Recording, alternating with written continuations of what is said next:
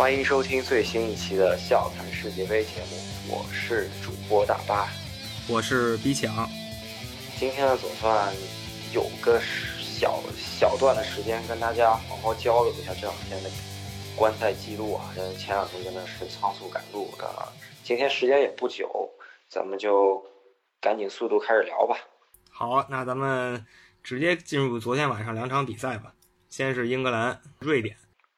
对，呃，英格兰和瑞典，我个人是在现场的，发觉英格兰球迷还是非常疯狂的。嗯，我在一个球迷大巴上就一起去赶去现场的一个大巴上遇到一个莱斯特城三十年老球迷，人家真是莱斯特城三十年老球迷啊。跟他聊了聊对于英格兰这届的看法，啊，他跟我说这届如果英格兰去了决赛的话，他应该会。啊，跟着英格兰一起去决赛，然后买那种特别高价决赛票也无所谓了。我说真的吗？他我说现在票价已经炒到那么高，他说是啊，说他不确定这辈子英格兰还能不能进决赛。感觉英格兰上次进决赛，他也许还没出生呢吧？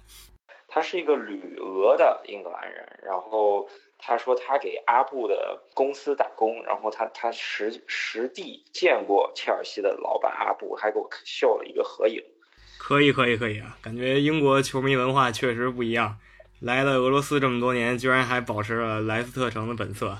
对，然后他说他在观看世界杯的时候把脖子都给伤了。然后我看他还套了一个相当于保护脖子的一个 一一个器具去看球的。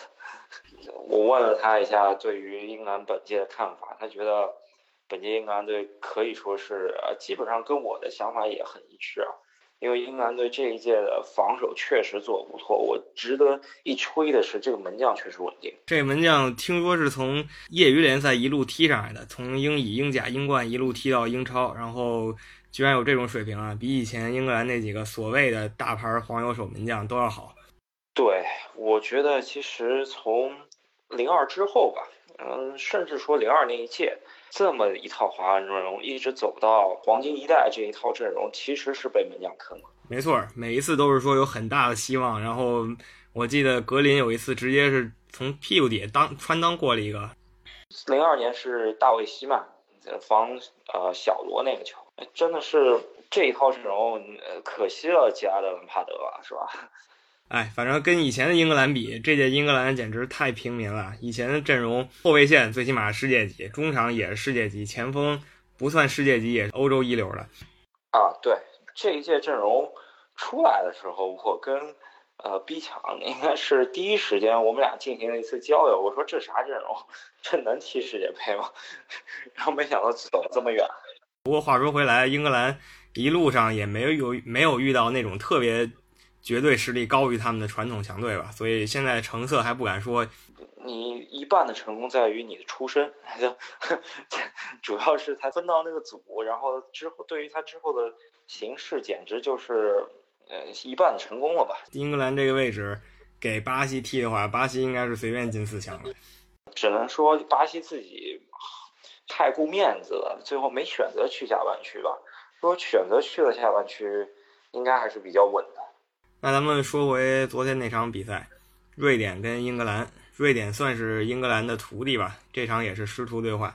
是的，嗯，昨天比赛给我现场感受就是，呃，瑞典球迷确实激情不够啊。就是说我看我本届世界杯我在现场看了两场瑞典比赛，都是相对沉闷的比赛。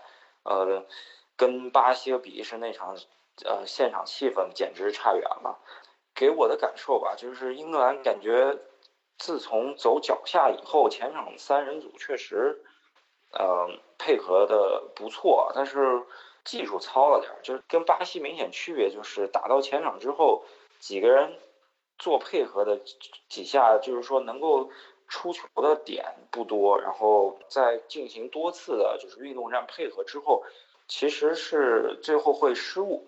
传到前场以后，临门一脚也是个大问题啊！这也是我们整届世界杯一直在黑的一个点。昨天又是让我这笑喷了好几次。啊，主要是斯特林这个点。嗯，跟我同行的一起去的朋友就说啊，看斯特林盘带那两下，觉得啊，斯特林今天状态真好。我跟他说，你看斯特林状态不能完全看他盘带，因为盘带就是他的强项。你要看他射门那一下，如果他状态好的话，射门能把握机会，可能两个球进一个；如果他状态不好，可能就是呃五个球进一个，甚至那种单刀的机会都能直接给你打飞了。昨天也是挥霍了好几次的机会，然后群里也讨论挺热烈的，说他这个真是菜啊，真是坑。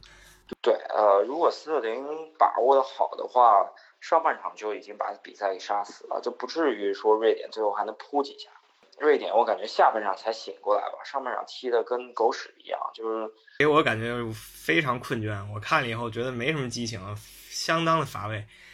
对，对于我来说的话，就感觉巴西和比利时那个大餐了，就是圣诞大餐之后，你给我看一场粗茶淡饭，我就感觉啊，就而且这两天赶路正好有点累，现场真的有点犯困。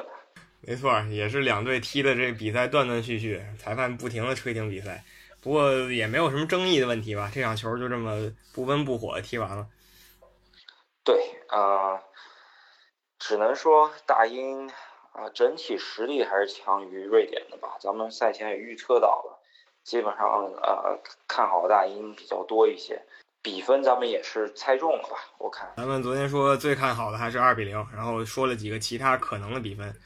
因为给二比零，主要还是因为觉得前场太浪射，不会打出大比分，能拿个完胜已经不错了。嗯，有一点看点是地星凯恩这场没进球啊，对于他来说的话，呃，得得把这股劲儿憋到下一场了。嗯，对，没错。说到下一场，那咱们直接来谈一下他们下一场对手克罗地亚在今天凌晨的表现吧。我是看完英格兰那场比赛散场之后，然后。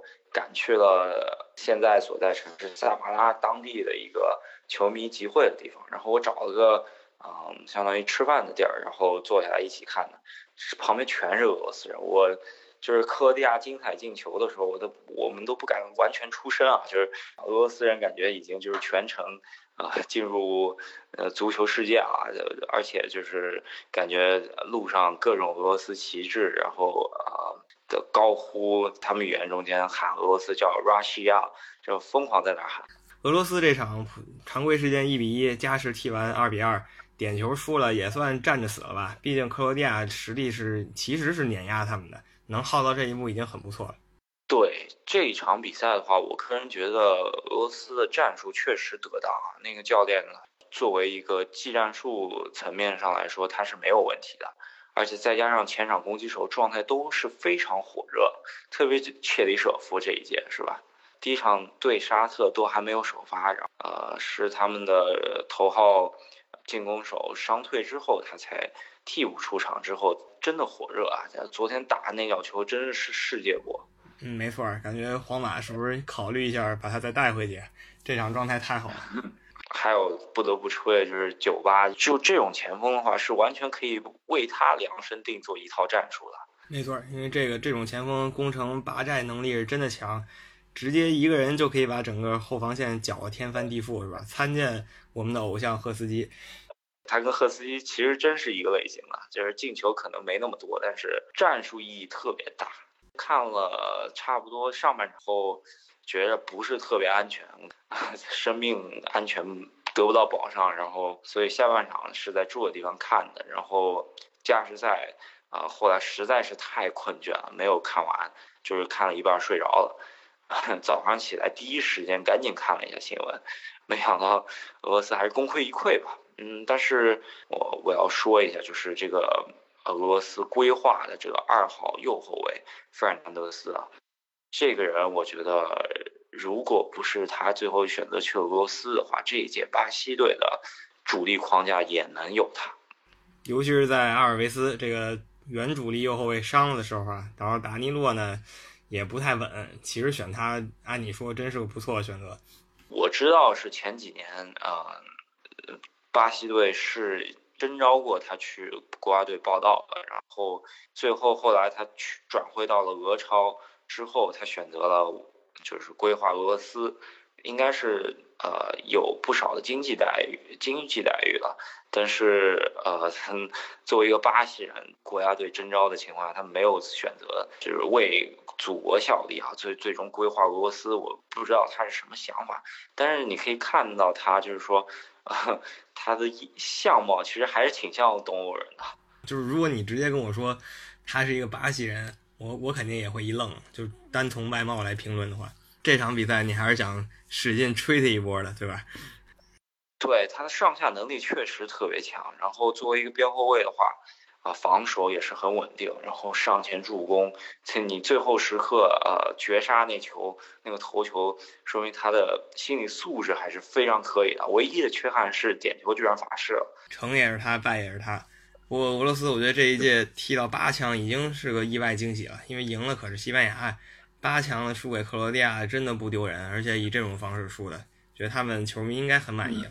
他们球迷应该是觉得俄罗斯能夺冠的，俄罗斯当地给我的感觉，那那是真没睡醒，这这不太可能。但是，呃，就好比说你东道主这一届能赢西班牙之后，你什么都敢想，对不对？膨胀，感觉零二年的韩国球迷可能也觉得自己能夺冠。